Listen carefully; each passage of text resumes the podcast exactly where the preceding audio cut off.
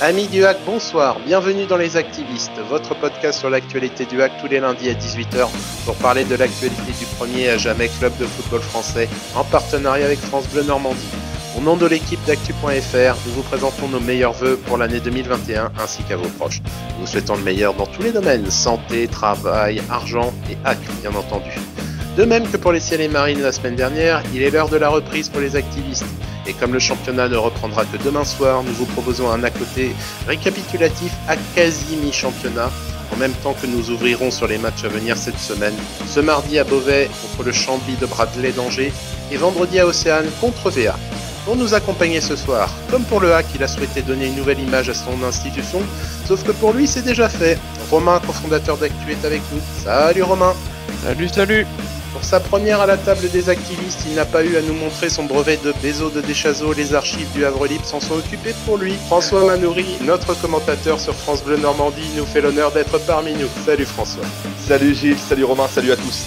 Installez-vous bien et profitez de ce hors-série. Les à côté numéro 3, c'est parti. Et tout de suite, jingle invité. Donnez-moi de l'information, des nouvelles fraîches de toute urgence. L'actualité doit primer, rien ne peut l'arrêter. Il est journaliste, en tout cas c'est ce que nous connaissons de lui, un papa aimant, mais qui est-il vraiment? Accusez François Manoury, veuillez décliner vos noms, prénoms, âge et qualité, s'il vous plaît. Je me lève. François Manoury, je suis né le 18 janvier 1976 à Sainte-Adresse, à la Roseraie. Euh, mes qualités, papa aimant, ça me va très très bien. C'est, je pense, la plus belle qualité que, que, que l'on puisse me donner. Numéro de carte de presse et expérience en tant que journaliste, je vous prie. 89 1669. Euh, j'ai débuté comme correspondant à la presse avraise. Mon premier papier date de mars 1995. Il est euh, précieusement gardé dans, mes archives. J'ai été embauché en octobre 99. J'ai fait plus de, de 20 ans euh, à la presse avraise, puis ensuite à, Paris-Normandie après la fusion des deux titres. C'était en 2005, l'année de naissance de, mon grand garçon maintenant. Et euh, j'ai donc quitté euh, Paris-Normandie euh, après plus de deux belles décennies en novembre dernier pour pouvoir me consacrer pleinement à, France Bleu Normandie où je suis très heureux de pouvoir commenter les matchs du HAC. François, j'ai eu l'occasion de t'en parler précédemment, euh, même en, privé. Moi, les premiers, papiers effectivement que j'ai vus de toi, c'était concernant les jeunes du HAC dans, dans Havre Libre. Et je voulais savoir, donc, tu nous as expliqué un peu de ton expérience. Comment as-tu fini au micro de France Bleu? C'était, on est venu te chercher, tu as fait acte de candidature. Comment ça s'est passé? Disons que c'est un, un, long, cheminement. Euh, vous savez, dans, dans, le milieu du, journalisme, on, a bah, des réseaux, des contacts. J'ai eu l'occasion de, travailler parallèlement à mon activité à Paris-Normandie pour, pour d'autres radios. Euh, J'ai eu euh, l'immense plaisir de suivre pendant quelques saisons euh, l'équipe de Sedan. Alors, vous allez me dire, mais euh, pourquoi, en tant que tu as été amené à, à suivre Sedan? Bah, Tout simplement parce que la radio RVM dans, dans les Ardennes rechercher un journaliste euh, pour commenter les matchs de Sedan euh, à l'extérieur et que euh, cette opportunité s'est présentée à moi. Je, l'ai saisi. J'ai commencé donc à, me forger une petite expérience déjà dans, le monde de la presse parlée. Et puis euh, Sedan a déposé le, bilan. C'était en 2013. Et voilà, Radio Gogo, euh, le bouche à oreille, euh, un patron de, la radio Oxygène euh, basé dans, le Maine-et-Noir connaissait mon, parcours, mon profil et m'a sollicité également pour retransmettre les matchs de d'Angers, également à l'extérieur parce qu'il avait, ce sont des petites structures, vous savez, donc libérer un, journaliste, c'est pas toujours pas toujours évident. Hein, ils sont généralement un ou deux, donc les mobiliser sur tout un week-end, c'est c'est quasiment impossible dans, le planning. Donc voilà, j'ai tisser des, liens, euh, créer euh, ce, petit réseau. Et puis, euh, bah voilà, le France Bleu savait que j'avais cette appétence pour euh, la radio. Et euh, après le, départ de, Bertrand Queneut, voilà, il y a eu l'intérim avec Esteban Pinel et il recherchait quelqu'un euh, de basé localement euh, qui, euh, avait déjà une bonne connaissance de, du club. Et donc, voilà, cette opportunité s'est présentée à moi et il n'était pas question que, que je la laisse filer parce que c'est un métier mais avant tout une passion. Tu parlais justement de, Bertrand et d'Esteban euh, précédemment. Tu nous as parlé de ton expérience, de tes expériences précédentes euh, en suivant Sedan et Angers. Est-ce que dans ce, métier du commentaire radio, tu as euh, des exemples ou des modèles qui t'inspirent pour tes propres commentaires? Eh ben, Manu Kennel, qui a bossé pour, pour France Bleu, qui aujourd'hui profite d'une retraite bien méritée, est pour moi quelqu'un de, voilà, un, exemple dans, ses commentaires de match, euh, dans ses interviews, sa capacité à, ne jamais lâcher son, interlocuteur, à lui reposer trois, quatre, cinq fois euh, la même question, mais avec des formulations différentes pour arriver à, faire parler le, joueur ou, l'entraîneur ou, le dirigeant. Donc euh, Manu Kennel, ouais, pour moi, c'est quelqu'un qui, qui, qui m'inspire beaucoup. J'ai le souvenir également d'avoir assisté à ses côtés un match de, de hockey. Je me dis mais moi, je, pense que je serais incapable de commenter un match de hockey. Ça va, ça va être tellement vite. Bon, en plus, je connais pas bien les règles. Et lui, il était là, à l'aise, à tout bien raconter, tout bien relater, à mettre du décor, de l'ambiance, euh, des odeurs, enfin tout ce qui, tout ce qui fait le, sel et le charme de la radio. Donc euh, voilà, euh, vous me posez la question. La, première personne à laquelle je pense, c'est Manu Kennel. S'il nous écoute, on souhaite un, bon, un bonjour au, au, Jacques, au Jacques Vendroux au Normand. Je pense qu'on peut, on peut, on peut bien résumer, Emmanuel, que, comme ça. Romain, est-ce que tu souhaitais, toi, euh, poser une question à notre invité du jour? Euh, Bonjour François, je suis très, on est très content de te, recevoir dans les activistes. Euh, je voulais tout simplement, je ne veux pas faire dans l'originalité, je voulais tout simplement connaître ton meilleur souvenir avec le, avec le hack. Oh là là, il y en a, il y en a tellement. Bah, je vais pas être original si je vous dis le hack Mulhouse. Hein, C'était l'un des tout premiers matchs que j'allais voir à Deschazos. J'avais 9 ans. Euh, donc forcément, ça reste un, un grand moment. Il y en, il y en a d'autres forcément. Alors là non plus, je vais pas être original, mais le match euh, contre Bastia, le, le 6-0, le dernier match de, de cette euh, saison euh, magnifique. malheureusement, pour tout vous dire, j'ai perdu un, un, être cher cette, cette saison-là. Et voilà, il y avait beaucoup de de, de, sentiments qui, qui s'entremêlaient, euh, la joie de, bah, de voir ce, ce stade des Chazos vibrer comme, comme rarement, euh, de voir cette liesse, de voir euh, euh, le hack voilà finir en apothéose cette saison-là, et puis parallèlement, bah voilà, un très très très gros pincement au cœur parce que voilà, cette saison-là avait été marquée par par, euh, le décès de, de, de mon ami d'enfance. Euh, on était ensemble au, collège Léo Lagrange, hein, juste à côté du, stade euh, des Chazeaux. On allait tous les matins ensemble au collège, on passait devant le stade. C'était super sympa, de super souvenirs. Voilà, après, il y a, d'autres, très très bons souvenirs. Euh, mais bon, voilà, je pense que avec Mulhouse et puis avec Bastia, euh, c'est, vraiment les, deux temps forts euh, de, des matchs que j'ai pu voir du, du HAC. Eh bien, en tout cas, merci François pour cette présentation. Nous allons maintenant attaquer le dur. Bilan à quasi mi-parcours. C'est parti.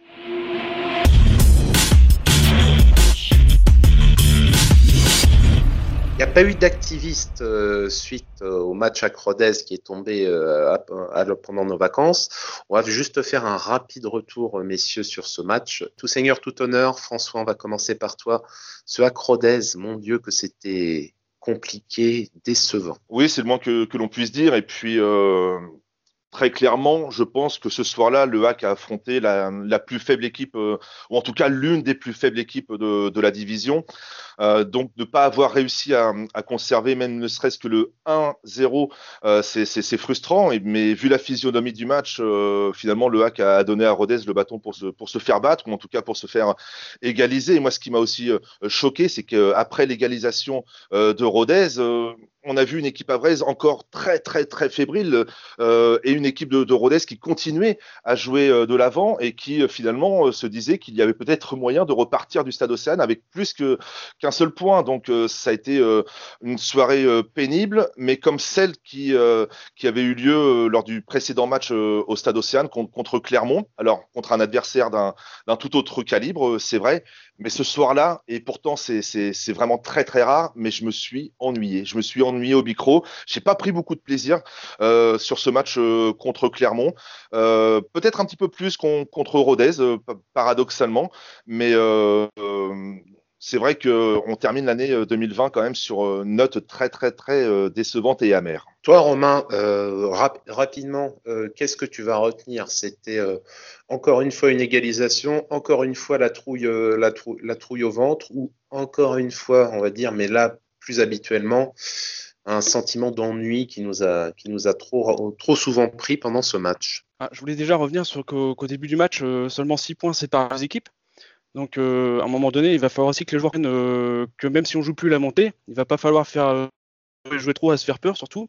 donc Rodez repart avec un stade Océane. Ça veut dire qu'ils ont grappillé. C'est surtout qu'on a perdu deux points nous de notre côté.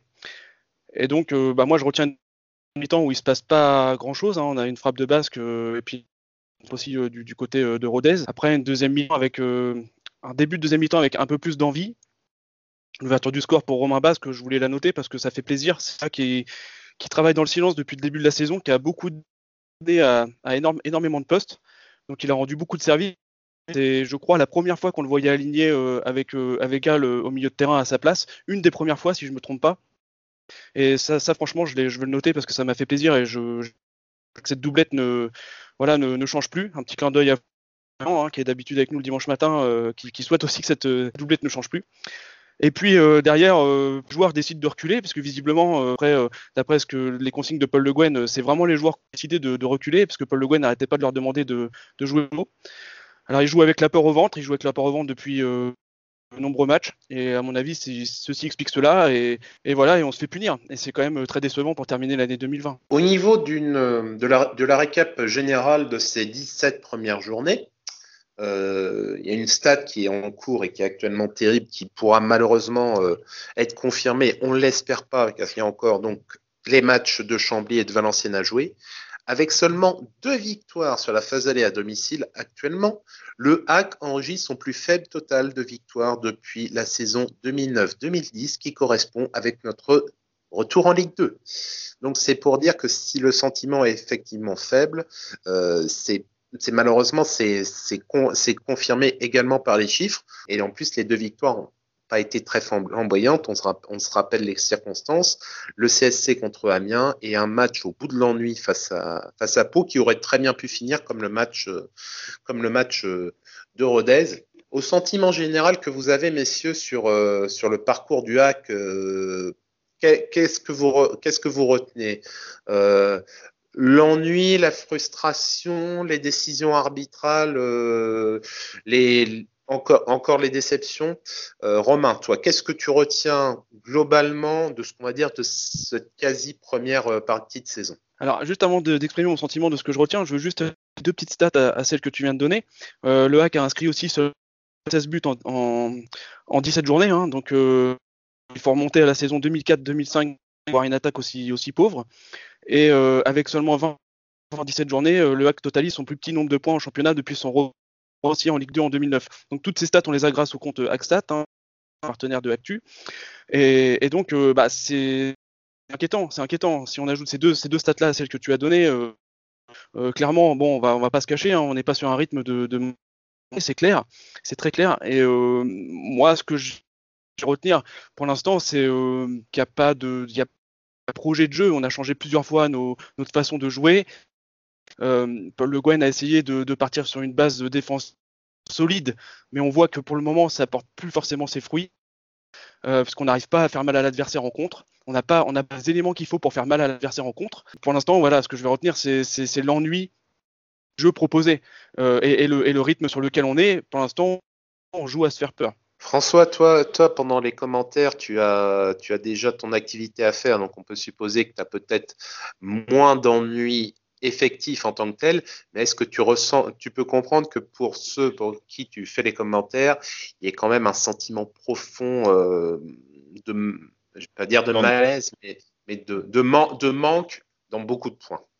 Oui, oui, complètement. Après, euh, euh, manque de projet de jeu, oui, mais comment mettre en place un projet de jeu alors qu'on a n'a pas d'attaquant. On n'a pas d'attaquant. On n'a que le pauvre Jamal Thierry. Combien de fois on l'a vu euh, s'époumoner euh, tout seul sur, sur le front de l'attaque, à faire des, des, courses, à faire des, euh, déviations de la tête pour redonner le ballon à l'adversaire parce qu'il n'a personne à ses côtés. C'est compliqué. Donc peut-être qu'on va y revenir après. Mais le problème, déjà, dès le départ, c'est le non-remplacement de Tino quand on voit en plus les, prouesses qu'il fait euh, à Lyon euh, ces, derniers temps, voilà, on a perdu un top player et on ne l'a même pas remplacé à ce jour, au moins numériquement.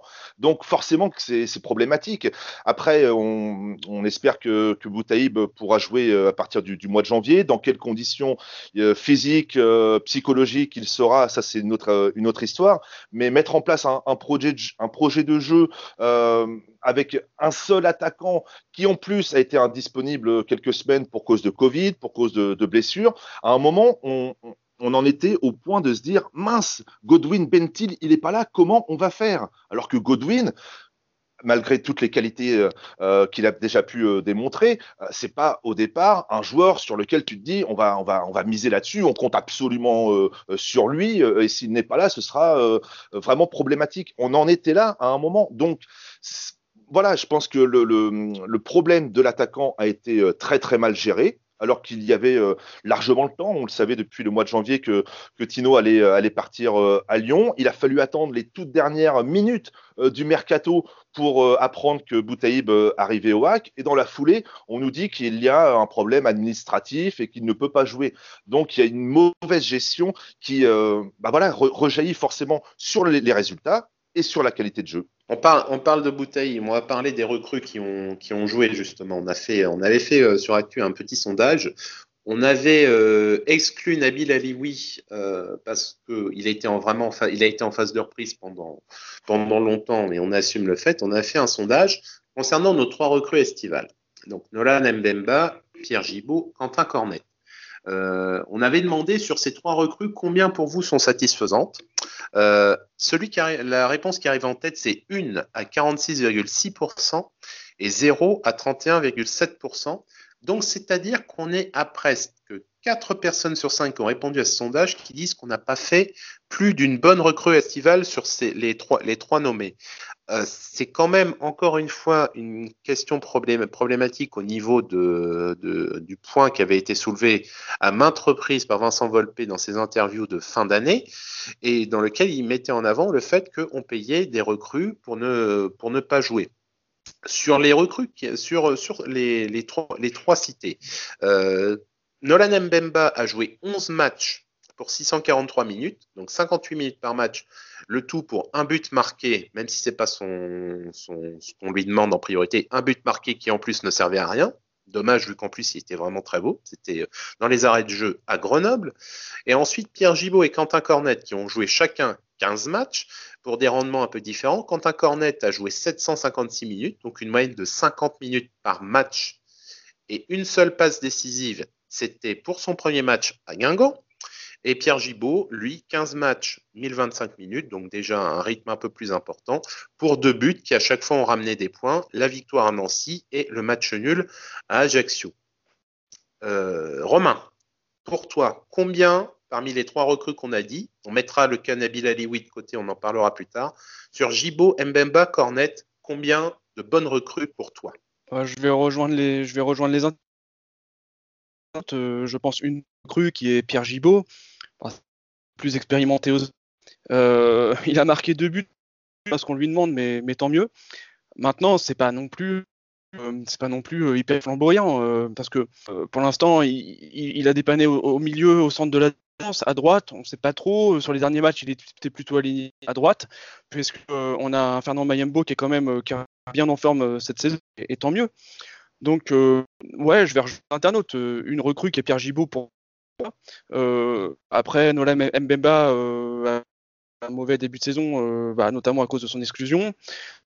Quentin Cornet traverse des mi-temps complètement dans le et, et sortir sur un match quelques beaux ballons, etc. Alors après, il apporte sur les, il apporte énormément sur C'est la, grosse qualité que je encore beaucoup trop peu dans la construction du jeu. Donc voilà, donc ouais, ouais, une bonne recrue pour l'instant, euh, une bonne recrue estivale. François, est-ce que tu rejoins l'avis des internautes et de Romain dans le fait que pour, le moment, seul Pierre Gibaud donne satisfaction? C'est ce que j'ai répondu en tout cas, une, une seule satisfaction et euh, également pour, pour Pierre Gibaud, pour, pour ses deux buts et puis défensivement, euh, globalement, je trouve qu'il est, qu'il est assez solide. Pour Cornet, il me semblait que sa passe décisive, c'était contre Nancy sur le, corner avec justement la, tête de, Pierre Gibaud. Bon, c'est anecdotique, mais euh, quand un cornet il avait fait un super match à Guingamp. On s'est dit à ce moment-là, waouh, quel recrue, quel joueur.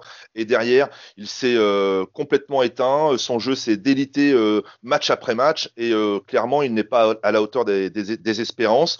Nolan Mbemba, il prend deux rouges en début de saison. Ça, lui plombe le moral, ça lui plombe son, temps de jeu. Et après, pour revenir, c'est compliqué. Mais j'irai plus loin dans la question sur les recrues de la saison passée combien de satisfaisantes entre Ben Mohamed, Meras et Herzoy Là, par contre, moi, je réponds zéro. Zéro carrément. Zéro carrément, même, euh, même, tu, ne, tu sauves même pas, tu ne sauves même pas euh, Meras euh, dans, le, dans le lot. Non, non, par rapport au, au pédigré du joueur, euh, ce sont tous les trois des, des internationaux.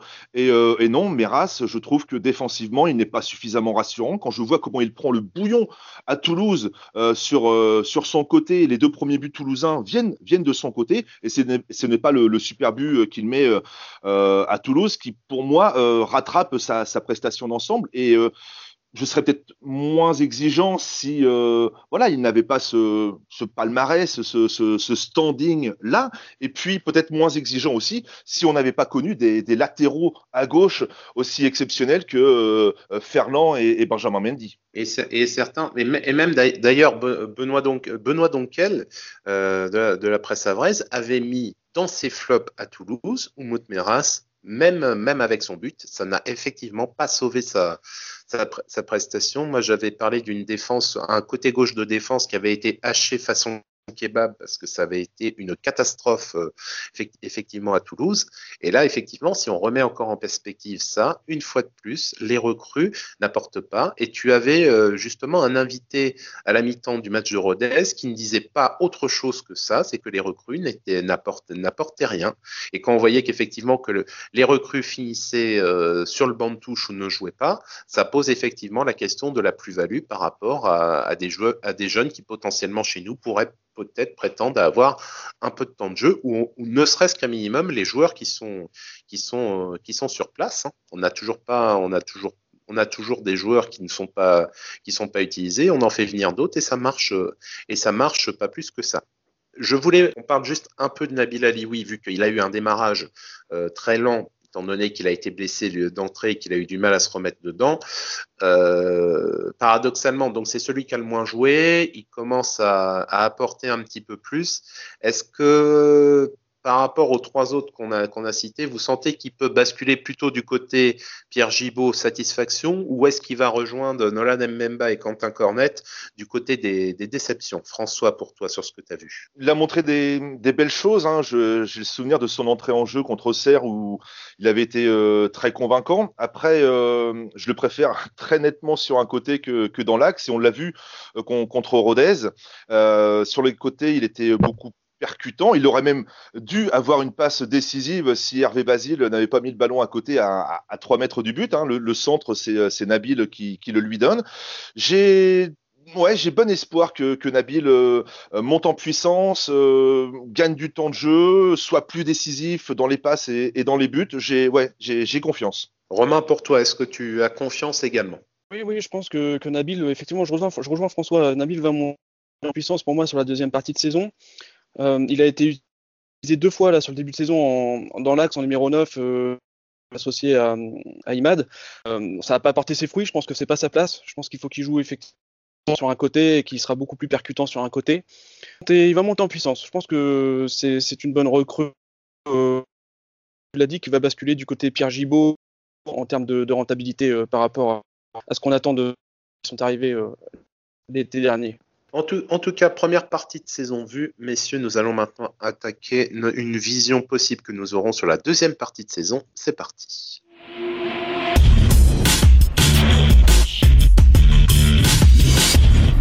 Plusieurs interrogations vont se poser concernant la deuxième partie de saison du HAC qui commence dès demain. Euh, premier cas, messieurs, que je veux voir avec vous, un dossier qui est sur le feu depuis, euh, la fin du mercato estival et qui n'est toujours pas réglé. Ralid Boutaïb. Euh, je voudrais qu'on parle avec vous parce que Ralid Boutaïb a signé au HAC prétendument libre. Au final, il n'a pas pu jouer pour, des, pour, des, pour un conflit qu'il a actuellement avec le Zamalek. On, à l'heure actuelle, on ne sait toujours pas si ce conflit est, géré. Est-ce que donc il pourra être qualifié pour demain soir face à Chambly? Et est-ce que enfin Paul Le Guen aura eu raison euh, de pouvoir profiter de, celui qui pour le moment n'est qu'un camarade d'entraînement sur les terrains de Socance euh, Est-ce que ça va changer? François Ralid Boutaïd, est-ce que ça change tout s'il est dans l'équipe? Change tout. Euh, non, enfin, je veux dire, on, on, va pas devenir une équipe invincible parce que Boutaïb va jouer. Et je pense en plus que s'il joue, il va falloir quand même être, être patient avec lui parce que ça fait combien de temps qu'il n'a pas joué maintenant? Ça fait euh, plus d'un an, si, si, je, si je dis pas de bêtises. Donc, euh, l'entraînement, c'est une chose. La compétition, on sait très bien que c'en est une autre. Donc, euh, faudra pas non plus attendre monts et merveilles de, de, de, Boutaïb. Mais la question, c'est déjà de savoir s'il va pouvoir jouer. Et là, je suis désolé, mais il y a un double discours entre celui que tient le président Vincent Volpe et celui de, Paul Le Guen. À l'issue du match contre Rodez, bah, je pose la question euh, à Paul, quid du dossier euh, Boutaïb euh, Est-ce qu'il sera qualifié à la reprise? Il me répond, bon, c'était peut-être pas le moment, il était peut-être un petit peu énervé par la tournure des événements, etc. etc. Il me dit, je j'en sais rien, et, et, il balaye assez rapidement la question. quelques jours plus tard, je lis que le président Volpe assure mordicus que Boutaïb sera qualifié en janvier. Donc, euh, sur quel pied danser, c'est très compliqué. Toi, Romain, pour toi, est-ce que Paul Le Guen a eu raison d'attendre? Euh, Quand on avait parlé justement euh, de l'arrivée de Raïd Boutaïd dans les activistes, toi, tu avais clairement dit que pour toi, il fallait, euh, rompre le contrat parce qu'il y avait eu un problème de confiance dans le fait où on disait qu'il était libre, mais en fait, il ne l'était pas. On a gardé euh, Raïd Boutaïb à l'entraînement. Est-ce que Paul Le Guen a eu raison d'attendre? Est-ce que ça peut enfin intégrer, ça peut enfin changer certaines choses si et seulement si il s'avérait qu'il soit qualifié? Je vais faire comme Paul Le Guen, je vais balayer la question de la, qualification et, moi je voulais aborder euh, sous, euh, sous, deux aspects euh, ce qui rassure. Déjà, donc c'est l'état d'esprit de et puis visiblement ses prestations à l'entraînement qui sont très bonnes. Et puis aussi ce qui c'est la confiance du club et du staff envers le joueur. Après, je vais mettre en avant ce qui inquiète concernant Bouteille. Alors, la qualification, bien sûr, première question, c'est évident. Par contre, euh, effectivement, on n'a pas joué une complète depuis 2017-2018. Il reste sur un total de seulement 30 euh, matchs pour 8 petits buts. Et puis, au final, moi, j'ai regardé un peu, il n'est pas si bien que ça la Ligue 2. Hein. Il y a passé réellement que, deux saisons pleines. Puis, je rajouterai à ça, alors certains diront que, que là, pas un paramètre à prendre en compte, mais Boutaïb euh, prendra 34 ans en avril. Voilà, donc est-ce qu'on peut se poser la question? Est-ce que finalement le hack ne pas trop de pression sur les épaules de Taib. Encore une fois, à condition qu'il soit qualifié, mais derrière, il y a toutes ces questions euh, que, moi j'ai envie de poser sur le papier. Euh, il va falloir être très patient avec ce joueur, je pense. Euh, est-ce que le hack a le temps par rapport à la saison qu'on fait Est-ce que le hack être patient? J'en suis pas certain. La question de l'âge de Boutaïb, je vais la mettre moi plutôt un petit peu en entre parenthèses parce que comme c'est pas un professionnel euh, qui a été formaté dans le moule professionnel, c'est-à-dire il est arrivé professionnel assez tard. Donc on peut lui accorder un petit décalage dans le fait qu'il puisse euh, puisse avoir des bonnes années encore encore pour le moment.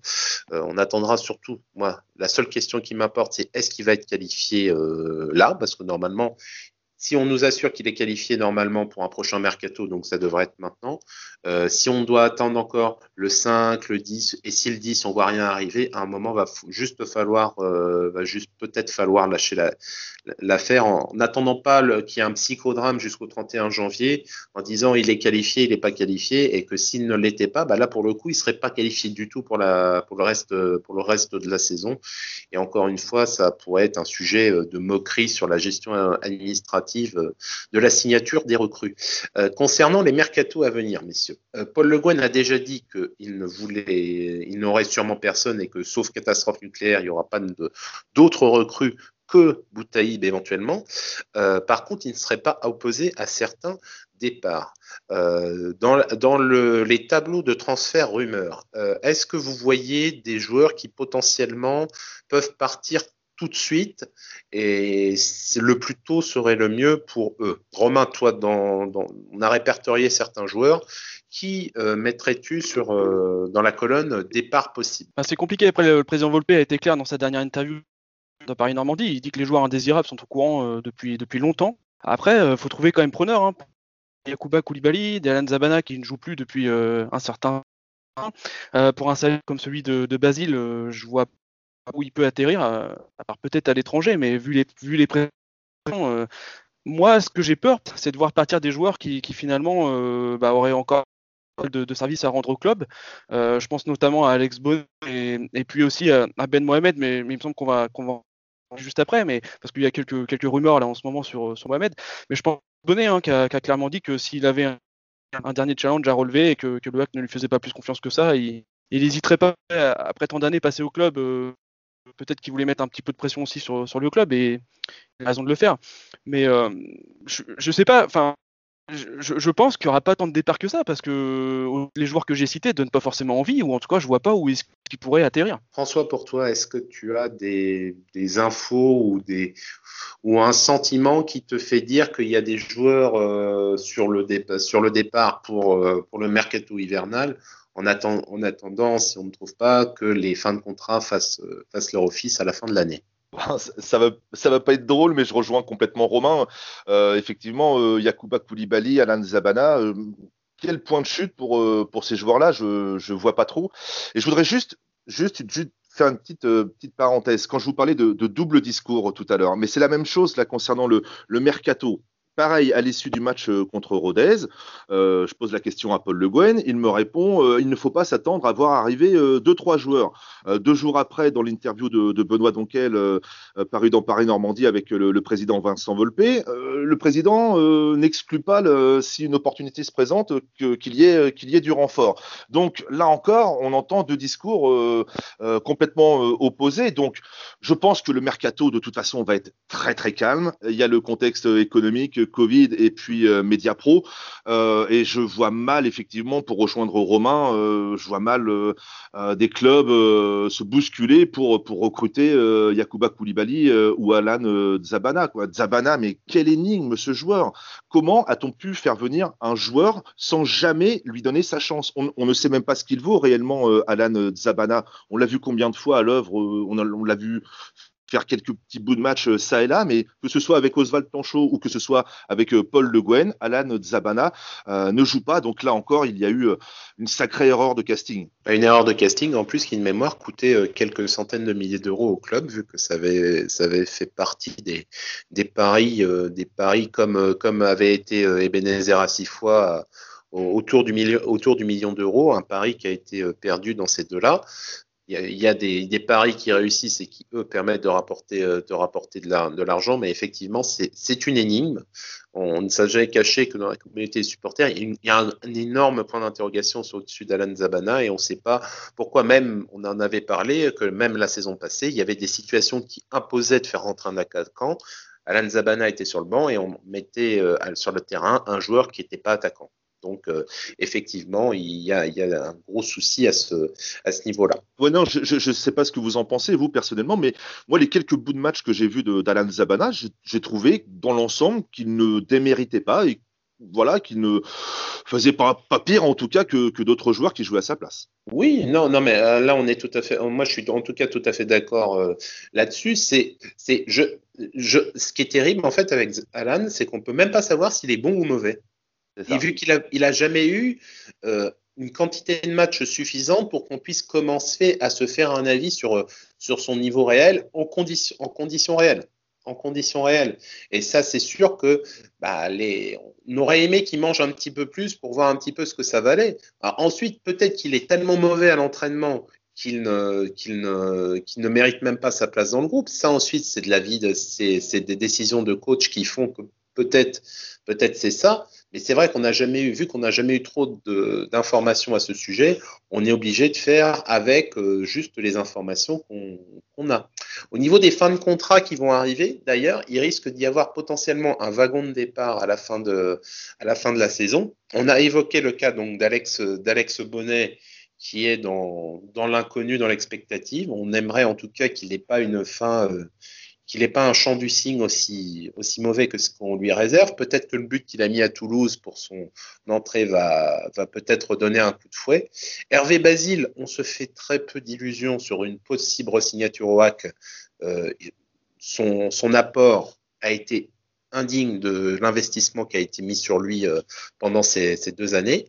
Alan Zabana apparemment est en fin de contrat également, donc on ne se fait pas trop d'illusions non plus sur lui. Yakuba Koulibaly, c'est pareil. Et il y a également Pierre Gibault qui apparemment n'avait signé que un an. Donc, resignature à, venir ou pas, euh, nous verrons. Et il y a la dernière info qu'on a sur le côté des départs. Euh, on, a, on a lu ça donc euh, samedi soir. Ayman Ben Mohamed aurait été euh, prié de trouver un nouveau club. Euh, c'est le site d'information Tunisie numérique qui a sorti. Nous n'avons pas pu recouper euh, cette information qui a été de son côté démentie par Flo Ciel et Marine. Donc, à voir, s'il y aura quelque chose à, à faire en plus. messieurs, on a parlé un peu de l'effectif, on a parlé de ce qui risquait de se passer maintenant. maintenant, on se pose juste une question. Le hack actuellement est 13e. La montée, on ne faut plus en parler, ce serait indécent d'en parler. Nous avons quelques points d'avance sur le premier relégable. On sait qu'en foot, ça peut aller vite, mais il y a quand même des clubs qui, si on finit derrière eux à la fin de la saison, c'est juste qu'on a vraiment qu'on a tout gâché. Euh, quel est maintenant l'objectif pour ces 21 derniers matchs? Est-ce qu'on essaie quand même de rechercher un classement en fin de saison, histoire de faire 7-8e, ou est-ce qu'on acte le fait que la saison est définitivement perdue et on, se sert de ces six derniers mois comme d'un laboratoire pour enfin postuler à quelque chose de beaucoup mieux la saison prochaine, ce qui implique de définitivement de mettre au placard certains joueurs et d'en faire monter plusieurs de la réserve ou d'intégrer au moins de manière plus, plus, plus active des jeunes qui ont pour le moment un temps de jeu trop faible par rapport à ce que certains voudraient avoir. François, qu'est-ce qu'on fait? Bah déjà, dans un premier temps, il faut faire extrêmement attention parce que euh, il n'y a que 6 points d'avance hein, sur, euh, sur la zone rouge, même sur, le, sur la lanterne rouge. Hein. Euh, donc 6 points, il n'y a pas une marge quand même très très importante.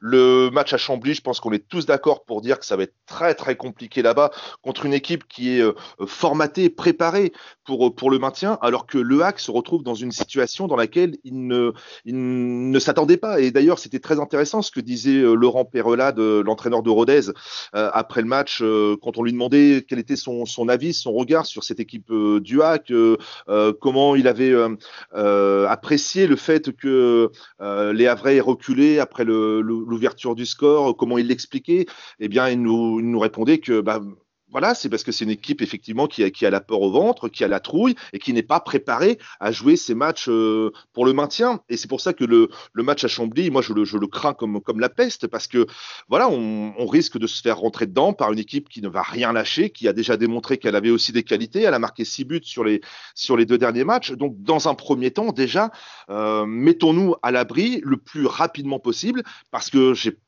je, voilà, je me dis que le hack peut vite se retrouver dans une situation encore plus compliquée. Romain, pour toi, qu'est-ce qu'on va, qu'est-ce qu'on va espérer de, ce, de cette fin de saison? Et oui, pour parler euh, deux minutes du match de Chambly, euh, Simon Pont-de-Mec est gardien de, de l'équipe de Chambly.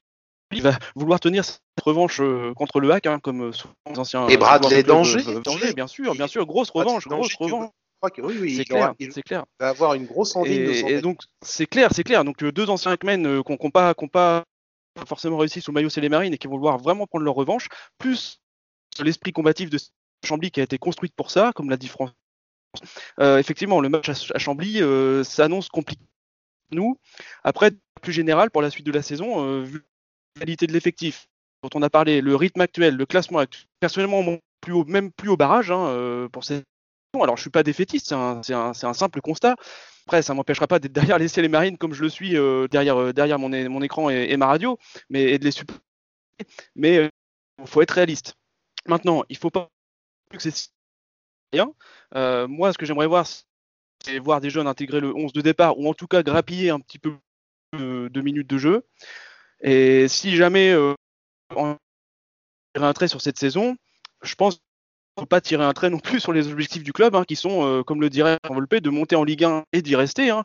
Euh, et donc, ça se construit, euh, ça se maintenant. Maintenant, effectivement, un premier temps, il faut se, sauver de cette Ligue 2. Hein, alors on n'est pas basculé dans un, objectif maintien, mais on s'en rapproche très, très très dangereusement. Et le résultat à Chambon nous dira si on n'y bascule pas.